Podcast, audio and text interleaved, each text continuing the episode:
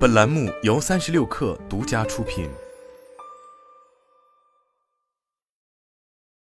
本文来自《哈佛商业评论》。公司暗中监视其员工，并不是什么秘密。最近，《纽约时报》的一篇文章指出，在美国最大的十家公司中，有八家都会通过跟踪软件来监视其员工。《华盛顿邮报》称，二零一九至二零二二年，员工监视工具的全球需求增长了百分之六十五。远程办公的兴起让企业管理者充满了疑虑，他们认为必须监视员工的所有数字活动。员工生产力软件通常会衡量那些并不重要的指标，例如员工发送了多少封邮件、参加了哪些线上会议，以及用键盘码了多长时间字。它并不会跟踪脱离计算机的任务，比如员工在思考、阅读或在纸上书写的时间，也不会衡量成就和结果。即便是生产力软件的领导者，也不会同意将软件应用于这类场景中。Slack 高级副总裁布莱恩·埃利奥特对《华盛顿邮报》说。按照以发送信息等一些表面活动来衡量生产力，会大幅限制企业看待员工个人对机构的贡献。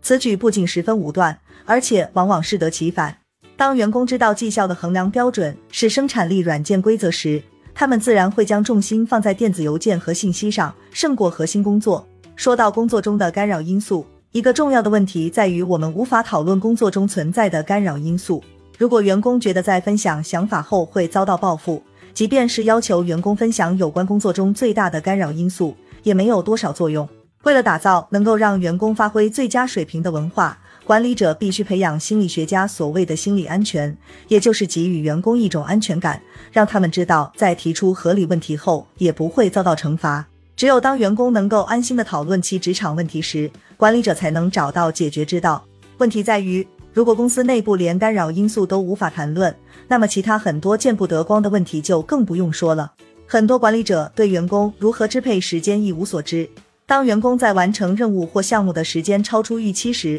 管理者会怀疑这些员工缺乏胜任工作的能力或动机。问题在于，现实并非如此。员工很可能会被经常性的中断、无意义的会议以及无休止的电子邮件所干扰。日程同步有助于管理者更好地了解员工如何支配时间，这可以通过多种方式做到。其中一种方式便是请员工分享带有时间框架的日程，标注他们计划要做的工作以及何时做这些工作，例如在什么时间回复邮件和信息，从事需要专注度的工作，或何时可以接电话和参加会议。这样你可以看到他们如何规划自己一天的时间，继而避免打扰他们的专注工作或休息。或在必要时建议他们重新调整事项优先次序。你也可以分享你的日程，这样员工便知道他们何时能或不能打扰你。另一个日程同步策略是让团队确定每日特定的无干扰时限，没有消息、电话、会议，而且不会有人过来当面快速检查。面向所有员工，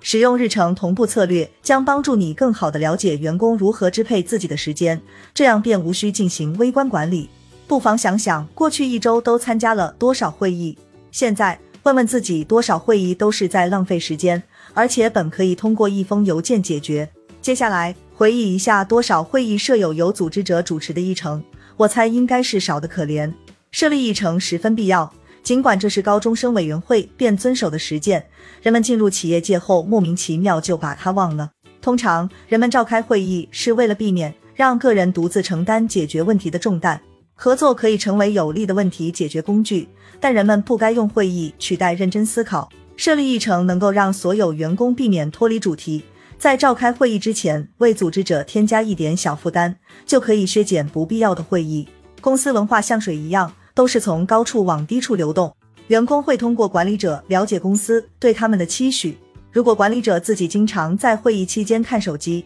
或者半夜发送邮件，那么就不能要求员工心无旁骛的工作。因此，要为自己腾出能够专心工作的时间，要让人们知道你何时有空，不要在其他人专心工作或休息时打扰别人。要打造一个全神贯注的职场，最关键的一步是成为一名专心致志的老板。尽管管理者通常把 Facebook、TikTok 或奈飞作为让员工分心的干扰源，事实上，罪魁祸首更有可能是当前的工作方式。围绕工作中的干扰因素进行对话，采用日程同步举措，削减无议程的多余会议，以及不要举行没有议程的会议，树立全神贯注的榜样，这些策略都可以通过直击工作中干扰因素的根源，帮助改善员工福祉和生产力。